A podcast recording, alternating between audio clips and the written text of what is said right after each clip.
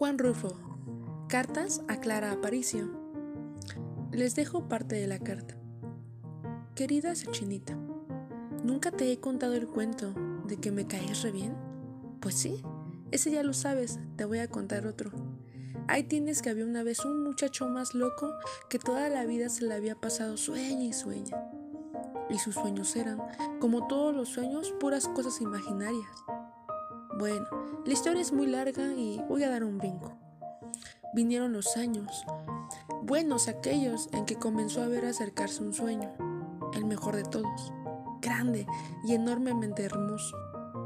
Era una muchachita rete horripilante que levantaba la ceja para mirar a los seres despreciables que iban a su lado.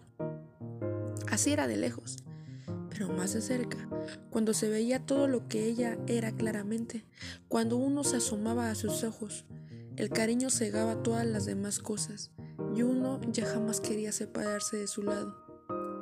Ese sueño que eres tú todavía dura. ¿Durará? Siempre, porque siento como que estás dentro de mi sangre y pasas por mi corazón a cada rato. De verdad cuídate mucho, come y duerme bien y sueña con los angelitos y no con esta cosa maligna que soy yo. Pero no me olvides y que siempre seas igual, chachinita adorada.